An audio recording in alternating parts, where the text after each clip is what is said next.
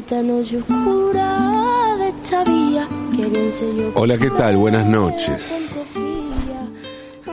Buenas noches. En mi casa había una diáspora futbolística muy inusual. Hablo de mi casa de, de infancia, de adolescencia, del núcleo familiar, de mi mamá, mi, ma- mi papá, mi hermano y yo. Porque éramos cuatro personas, como les cuento, mi mamá, mi papá, mi hermano y yo. Y no solo éramos de cuatro equipos distintos, cada uno de un equipo, sino que entre los cuatro hacíamos dos clásicos muy picantes, con mucha rivalidad. Mi viejo Néstor era hincha de Huracán, mi mamá Marisa era hincha de Independiente, César, mi hermano, es de Racing y yo de San Lorenzo. En realidad todo partió de un clásico, había un clásico. Si rastreamos mi mamá, mi mamá y mi papá, ¿no? Mi viejo y su familia eran de Racing, sí, de Racing, por más que dije después se hizo de Huracán, se hizo de Huracán, justamente. Y mi vieja y su familia eran independientes y ella sí se siguió siendo independiente. Lo que pasa es que, que después de ver a Racing campeón del mundo en el 67, en el año en que nací yo, mi viejo se hizo hincha del fútbol. Y eso derivó en que se hizo hincha del huracán del 73, del i- equipazo que dirigía Menotti con Brindisi, Babington, Houseman, Carrascosa.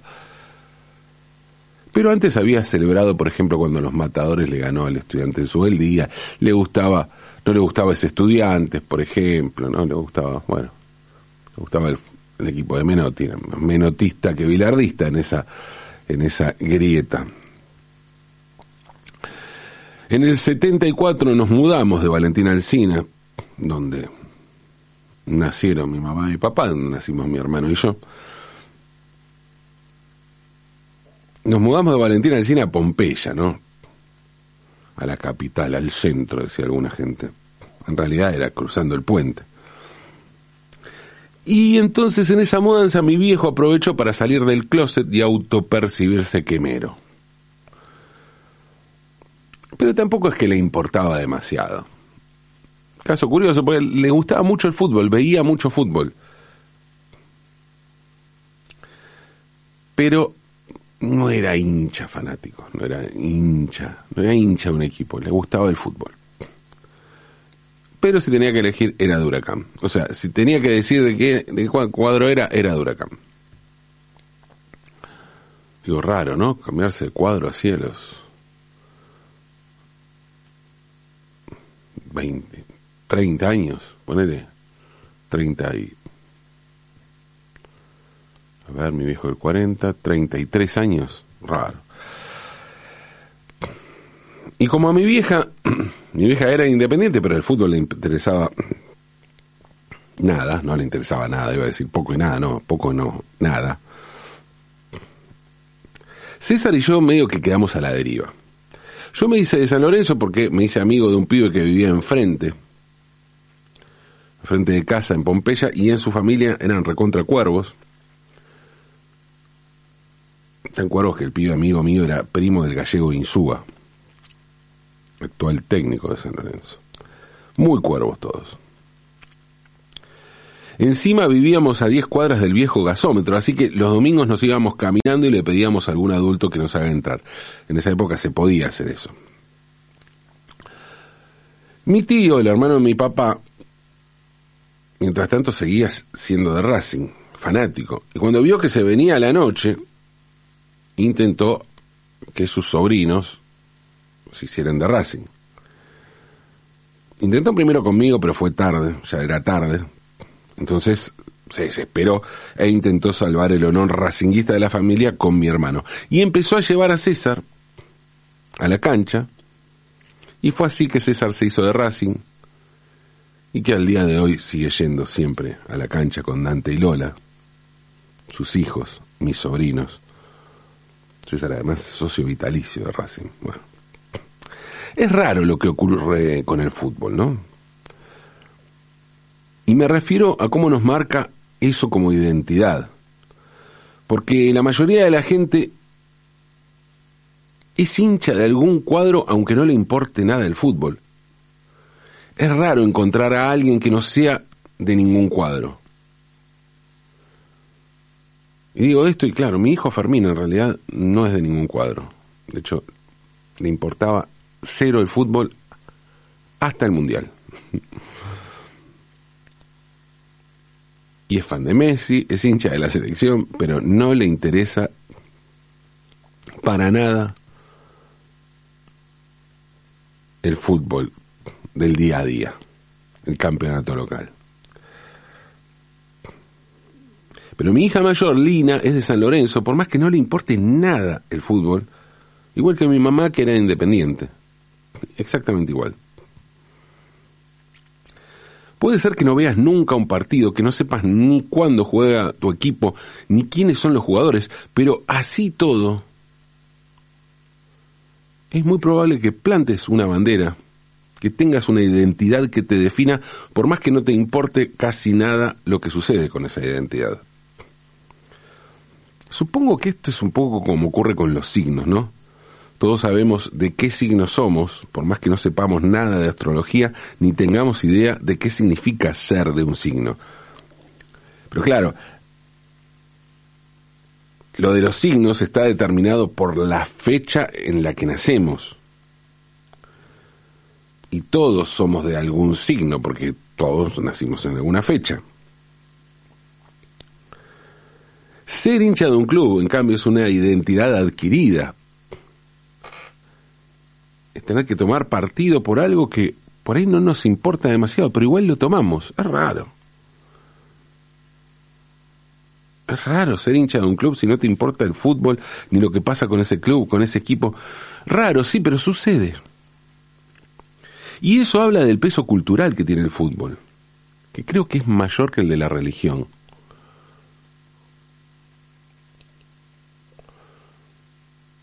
Y digo esto porque en lo personal me considero ateo.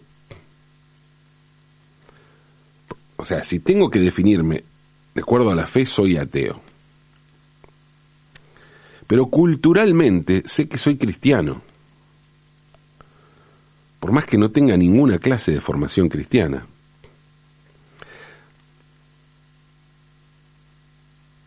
Sin embargo, por más que puedo entender que soy culturalmente cristiano, me resulta totalmente ajeno definirme como cristiano. Porque me resulta inverosímil ser cristiano sin creer en Dios. Pero sí me resulta lógico que alguien sea hincha de un club por más que no le importe el fútbol. Y eso sí lo considero un hecho religioso o de fe. No solo eso. Entiendo también a la gente que es de más de un cuadro. Gente que es hincha de un equipo de primera, pero que también es hincha de otro del ascenso. Hay distintas circunstancias por las que ocurre esto, ¿no? Mucha gente que es hincha de un cuadro grande, pero vive en un barrio donde hay otro club, o se muda a un cuadro muy identificado con un club y se hace hincha de ese club, no necesariamente del ascenso, puede ser. Te mudaste a la paternal y, un poco el bicho te tira, ¿no? Argentino Juniors, puede ser. Ese tipo de, de fenómenos barriales. También es muy común ser hincha de equipos extranjeros, pero hincha de verdad, ¿eh? Como Rama Prekel, que es hincha de Boca y del Manchester United. Y hay otro tipo de hincha de equipos del exterior, que son los hinchas cambiantes. No hablo de cambiar de equipo aquí, ¿no? En la Argentina. Me refiero a cambiar de equipo en el mundo. Y claro, es una cuestión lógica. Mucha gente cambia las simpatías por un equipo del exterior de acuerdo a los jugadores argentinos que juegan allá. Y ni hablar cuando aparece un jugador excluyente, ¿no? Durante mucho tiempo fuimos muchos los hinchas del Barcelona, básicamente por Messi. Pero claro, lo que ocurría allí era un fenómeno muy particular, porque además de que estaba Messi, aquel equipo de Guardiola fue uno de los mejores de la historia. Pero la locura hizo que hace un par de años nos hiciéramos hinchas del Paris Saint Germain. Paris Saint Germain. Bueno, no sé si hinchas, ¿no? Creo que el fanatismo nunca llegó a tanto, porque una cosa era aquel Barcelona, club de los hinchas y con la mayoría del plantel surgido de las inferiores, y otra muy distinta es la mega billetera de los cataríes en París, ¿no? Sin embargo, el deseo de ver ganar a Messi es más fuerte, o era más fuerte, ¿no? Y de repente hubo un momento en que nos dieron ganas de ver al Paris Saint Germain, aunque en la mayoría de los casos jugara contra equipos insignificantes, cuyos nombres desconocíamos, ¿no? Como el Ajaccio, Ajaxio, no sé cómo se dice, el Clermont, el Stade Brestois, o el Angers, o Angers, no, Angers. ¿Cómo se va a llamar Angers? Al menos póngale Power Angers, ¿no? Pero bueno, todo sea por ver a Leo, por hinchar por Leo. Y ese fanatismo, bueno, incluso puede ir más allá del fútbol y puede volvernos fanáticos también de un equipo de básquet estadounidense como San Antonio Spurs. Claro que si hablamos de ser hincha de un equipo del exterior, el origen de todo está en Italia y más precisamente en la ciudad de Nápoles. Durante los años 80 la televisión argentina transmitió por primera vez en directo los partidos de una liga europea y esa liga era la italiana. Y el equipo que se transmitía por televisión y al que muchísima, muchísima, uh, muchísima gente veía en directo era el Napoli. Lógico, allí jugaba Diego Armando Maradona. En Nápoles, en Nápoles, en Nápoles, Diego se transformó en Dios. Bueno, para nosotros fue México, pero cuando Diego se consagró en México jugaba para el Napoli, lo mismo que cuando salió subcampeón en Italia 90. Si hasta recordamos aquella semifinal jugada en Nápoles contra Italia, donde los italianos, o sea, los napolitanos, no hincharon por Argentina, pero casi.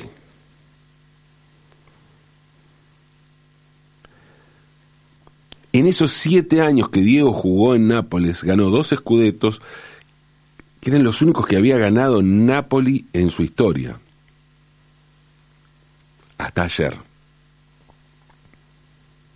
Sí, el Napoli acaba de salir campeón de Italia por tercera vez en su historia y es la primera sin Maradona. Bueno, sin Maradona en la cancha, en el campo de juego, porque en las tribunas se ven por todos lados banderas celestes con su cara. Además de camisetas del Napoli y también de la selección argentina con el número 10 del Diego. Sí, sí. Las tribunas del Nápoles, del Nápoles, del Napoli están llenas de camisetas argentinas con la 10. Nápoles, Nápoli, Nápoles, la ciudad más argentina de Italia, de Europa y posiblemente del mundo. Nápoli, la tierra de la fe y los milagros, la de los contrastes más extremos, la de la belleza infinita y la de la suciedad más espantosa. Nápoli, la tierra de la pizza. Una pizza que es identidad de la ciudad y que desde hace poco se puso de moda en todo el mundo y también en Argentina. La pizza, la variedad de pizza napolitana. Estamos hablando de la Argentina, que es una tierra muy pisera, pero de otro tipo de pizza. Una pizza argentina, pero que, que en realidad es, proviene más bien de un tipo de pizza genovesa. no napolitana. Y entonces la irrupción de la pizza napolitana aquí divide aguas, porque hay quienes elogian su levado extenso, su masa entre flexible y crujiente, su cornicione, porque hasta tiene sus propias denominaciones, y esa, ese borde inflado que tiene alrededor la, la pizza napolitana se llama cornicione, Pero están también quienes la condenan porque dicen que tiene muy poco queso. Y sí, para los parámetros argentinos sí. Pero los napolitanos son fundamentalistas de la pizza. Y detestan todo lo que no es pizza napolitana y ese tipo de pizza. Los napolitanos son fundamentales, fundamentalistas de la pizza básicamente porque son los creadores. Y al respecto, sobre la creación de la pizza, y específicamente de la pizza margherita, que es la pizza insignia de Nápoles, hay una leyenda muy difundida. La leyenda cuenta que la pizza margherita lleva su nombre en honor a la visita que hizo a Nápoles la reina Margherita de Saboya, que visitó la ciudad en un contexto político muy particular. Porque a pesar de haberse unido al norte en 1861, la unificación alemana, gracias al general Giuseppe Garibaldi, más de dos décadas después, el sur de Italia seguía con un fuerte resentimiento al norte por las disputas históricas que había, pero además por haber perdido su independencia, básicamente por haber perdido su independencia. Y en 1889, en medio de esa tensión del sur con el norte, el rey y la reina de Italia visitaron Nápoles, antigua capital del Reino del Sur, con el objetivo de llevar buena onda, calmar los ánimos y decirles a los napolitanos que estaba todo bien.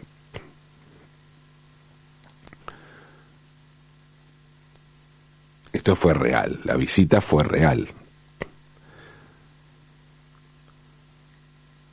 Lo que cuenta la leyenda es que durante su estadía en el Palazzo Capodimonte, la reina se hartó de la comida francesa gourmet, que era la que se consumía en palacio, la que consumía la realeza europea de aquella época.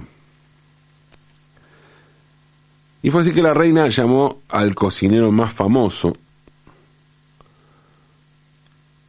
de Nápoles, un maestro en el arte de las pizzas, un pizzaiolo, más, el pizzaiolo más importante de Nápoles, llamado Rafael Espósito,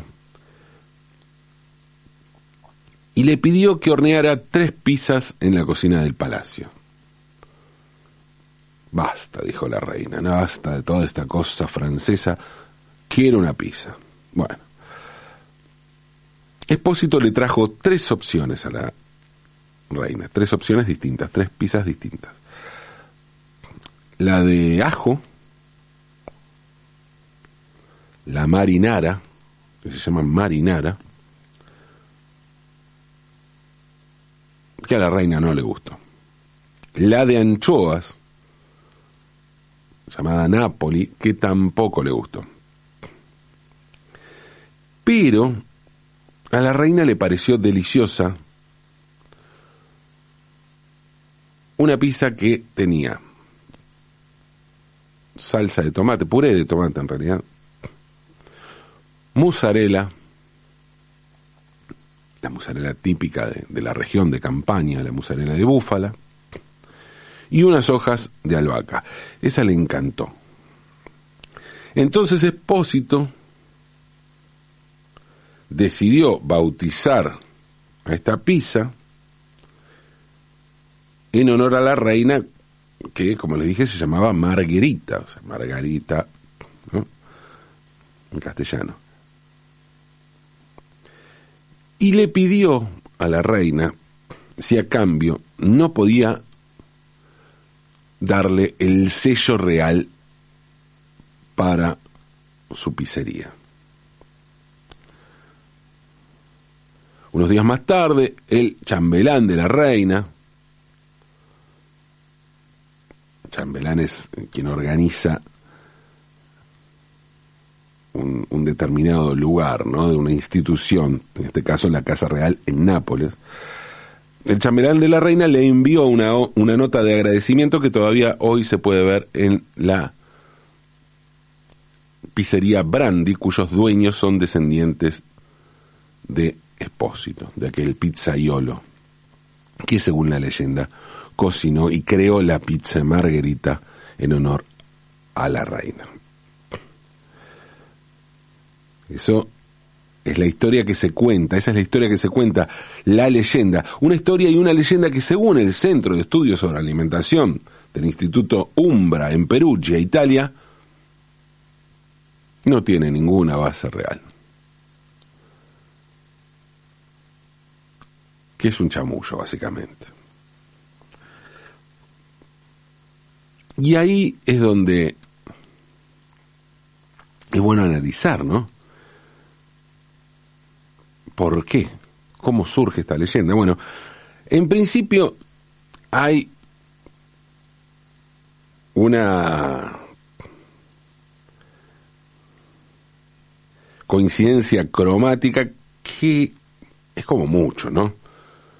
Resulta que a la, a la reina le gustó justo la pizza con tomate, mozzarella y albahaca, o sea, la pizza que tiene los mismos colores que la bandera italiana.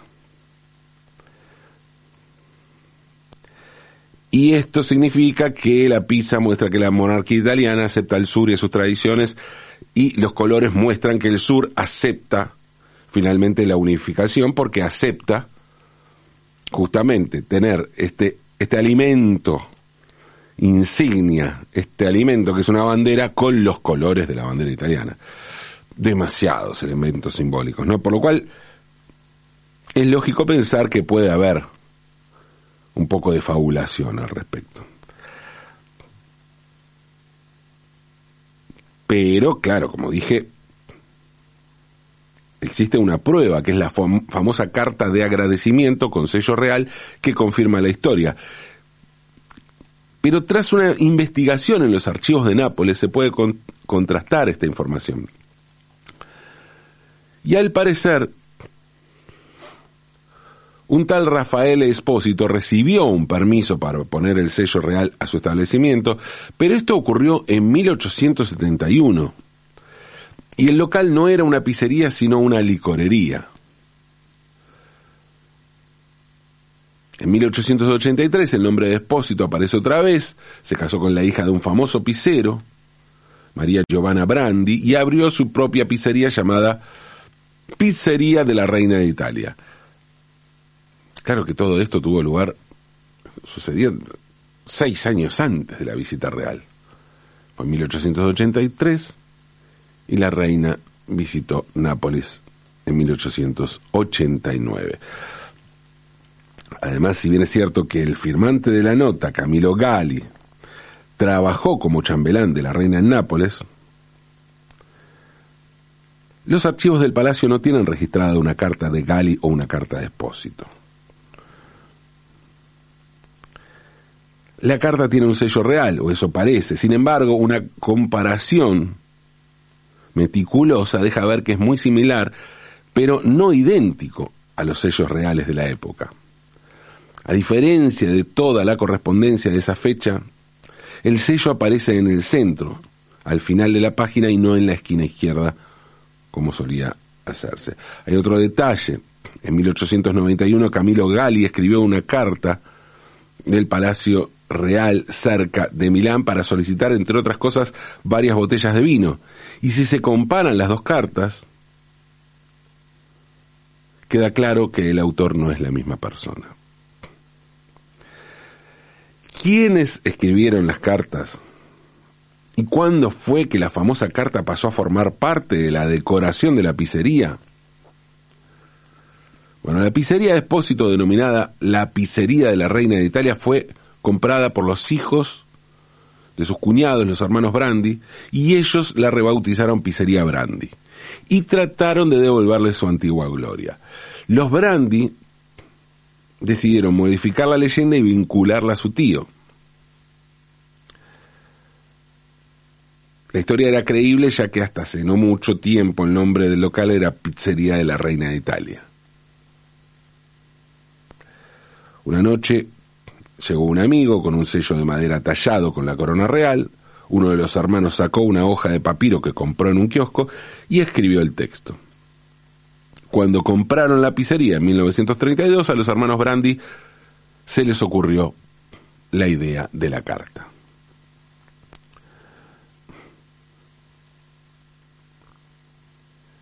En cuanto a la veracidad de la carta, no existe una opinión unánime. Los dueños actuales, que no están vinculados a los Brandi, dicen que la carta fue quizás escrita por el asistente de Gali, que no sería otra cosa que una forma elegante de sostener la leyenda sobre la pizzería real y el origen de la pizza margarita, que sin duda alguno, sin duda alguna, es uno de los emblemas de Nápoles, como lo es Diego Armando Maradona. Más allá de la veracidad o no de la carta y de la, y de la, leyenda, no caben dudas de que la pizza napolitana es deliciosa. Y digo esto más allá también de la controversia que genera el asunto en un país donde desde hace más de un siglo la pizza es otra cosa. Y digo pizza y podría decir pizza, ¿no? Pero además, además, el Napoli es un justo campeón. Sí, el Napoli, ese equipo del que todos somos un poco hinchas, más allá del equipo del que somos hinchas acá en la Argentina. El Napoli, el orgullo del sur postergado, el club de los pobres que resiste a los poderosos del norte rico, como nos enseñó el Diego. El Napoli, el equipo de Diego, ese equipo de todos acaba de consagrarse nuevamente campeón. Forza Napoli. Festejemos, festejemos, aunque es de noche.